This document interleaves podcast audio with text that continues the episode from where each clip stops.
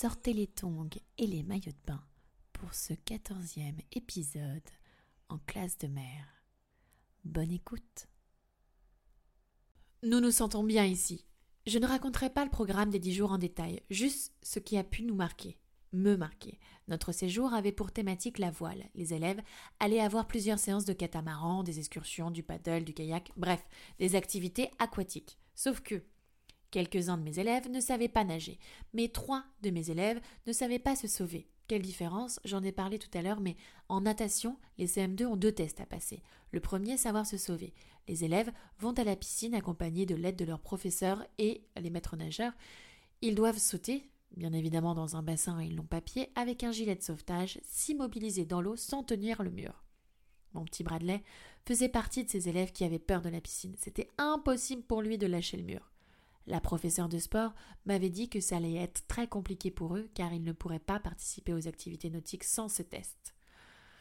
Le directeur de centre me demande le nom des élèves non nageurs et m'explique que les moniteurs de voile leur feront passer un test. C'est un moment décisif pour la suite du séjour de mes loulous. Le grand jour arrive enfin. Première fois qu'ils vont faire du bateau. Nous passons enfiler nos combinaisons car l'eau est froide. C'est un moment agréable encore une fois, on nous explique les règles, le catamaran, dans les grandes lignes, etc. Et puis vint le moment de faire les équipages. Le moniteur demande aux élèves non nageurs de venir le voir pour faire un test. Je viens aussitôt vers lui pour lui demander si c'était possible qu'il passe le test à la fin de la séance, car ils allaient avoir froid, etc. et que euh, je pouvais les prendre sur un bateau parce que la météo était assez bonne, bref. J'ai pris F et Bradley sur, euh, sur le bateau car je sais faire du, du catamaran et j'ai confié Mia à Nami car elle en faisait pendant ses vacances. Évidemment, s'il y avait beaucoup de vent et de vagues, je n'aurais pas pris ce risque de... pour mes élèves. Les élèves étaient contents. Enfin, Bradley et F étaient un peu apeurés quand même. Hein. Ils euh, s'accrochaient au bout. Ils n'étaient pas très à l'aise à chaque empannage. Pendant la séance, le moniteur vient me voir pour me dire qu'il y a un enfant qui a peur. C'est mon petit Dietou. Je lui demande si je peux le récupérer et naviguer avec lui et les autres sur le catamaran, même si on n'allait pas beaucoup avancer puisqu'on était lourd. Le moniteur accepte et m'apporte Dietou dans le zodiaque. Qu'il était mignon lorsqu'il est monté. Il s'est collé à moi et serrait ma jambe, voire même ma cuisse. Je lui ai dit qu'il pouvait attraper ma cheville, mais euh, que je devais euh, rester libre de mes mouvements, enfin, au cas où. Cette première sortie en mer, c'était un moment hors du temps. Il découvrait la mer, il découvrait la voile. Alors, euh, évidemment, la voile, je, suis passionnée, donc euh, je suis contente de partager ça avec eux euh, et d'être présente, surtout pour cette découverte. ils sont encore plus touchants quand ils ne sont pas rassurés et qu'ils ont besoin de notre regard pour l'être. La fin de cette navigation approche. Nous retournons à terre et certains se baignent avec leurs combinaisons et les gilets pour voir ce que cela fait. Que c'était beau, cette joie. C'était un vrai tableau, hein, plus beau que le radeau de la Méduse, évidemment. Puis euh, les enfants, ils sortent de l'eau et le moniteur vient me voir pour faire passer les tests. Le test pour moi euh, est plus difficile qu'à la piscine parce qu'il faut prendre le zodiaque, s'éloigner, sauter et rentrer à la nage dans une eau où les enfants ne voient strictement rien. Alors j'avais extrêmement peur pour eux je décide de euh, cacher un peu la chose.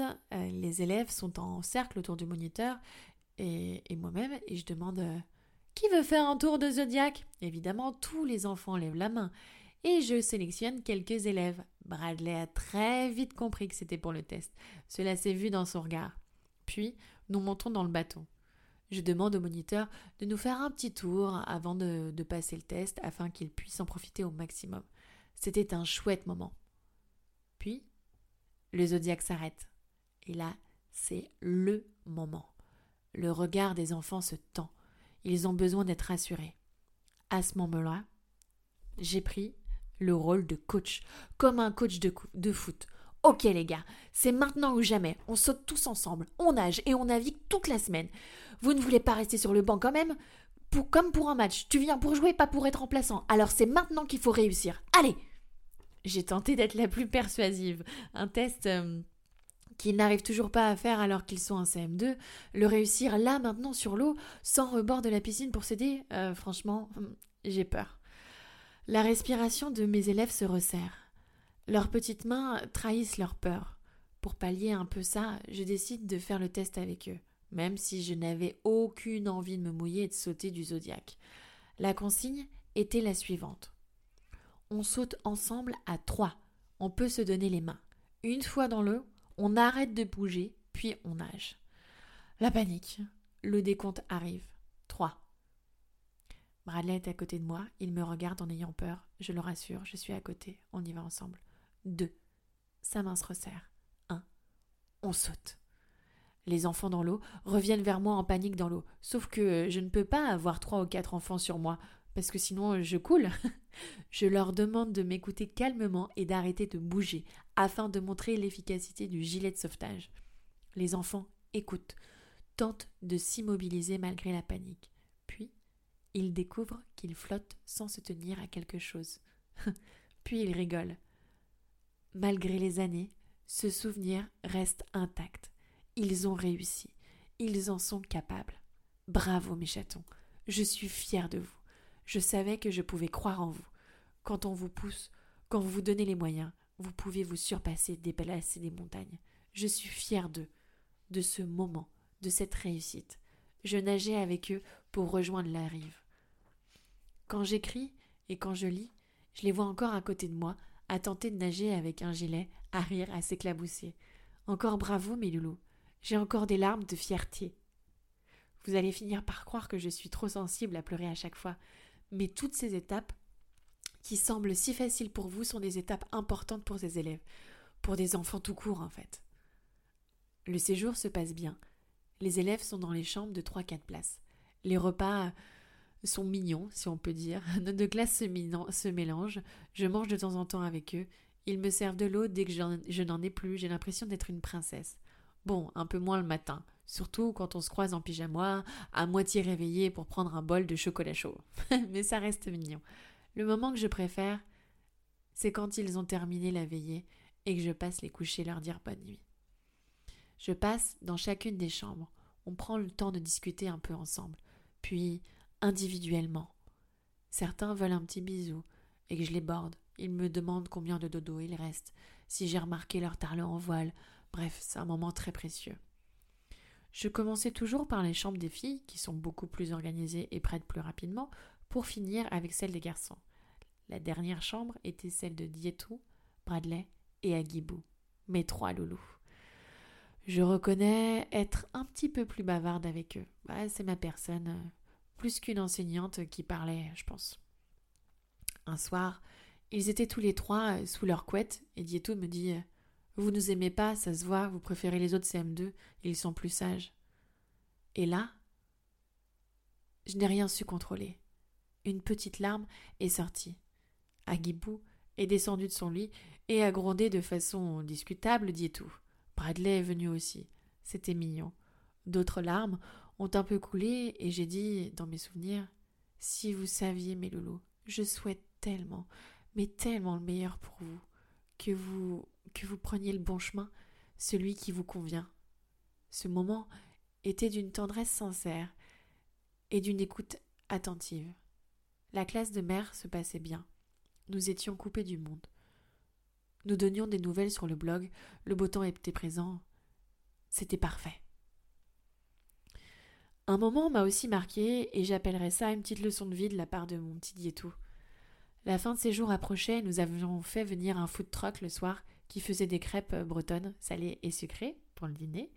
Nous dînions dehors, en pyjama, au soleil, c'était très chouette. Il faisait beau. L'odeur des crêpes titillait nos papilles. Les élèves faisaient la queue au food truck. Le centre accueillait différents séjours, dont des personnes retraitées ou des groupes avec euh, toutes sortes de handicaps. Un monsieur, dans son fauteuil, ayant senti la bonne odeur des crêpes, fit la queue derrière les élèves. Il attendait pour avoir la sienne. Au moment de passer, le vendeur du food truck explique que les crêpes sont uniquement pour les enfants et qu'il n'a pas le droit d'en avoir une. Le monsieur était dessus. Attendre pour rien avoir. Dietou avait vu cette scène. Il faisait la queue, a demandé une crêpe au chocolat et est allé l'offrir au monsieur. Ce geste était totalement inattendu, mais tellement beau. Dietou me disait que c'était injuste. Il a fait la queue comme tout le monde, il mérite sa crêpe. J'ai été touchée. Dans mes souvenirs, Dietou a un cousin handicapé. Il est très sensible et volontaire pour aider. Évidemment, je suis allée demander une nouvelle crêpe pour Dietou, et je l'ai félicité de son savoir-être et savoir-vivre. Le monsieur est revenu le lendemain pour le remercier. Il a demandé à Dietou de venir à la cantine pour lui parler pendant le repas. Je l'ai autorisé à y aller avec ses amis. Le monsieur lui a donné cinq ou dix euros, je ne sais plus. Dietou me les a apportés. Il a dit qu'il n'avait pas fait ça pour de l'argent, et qu'il souhaitait lui rendre. Encore une fois, admirable petit garçon, très sincère et touchant.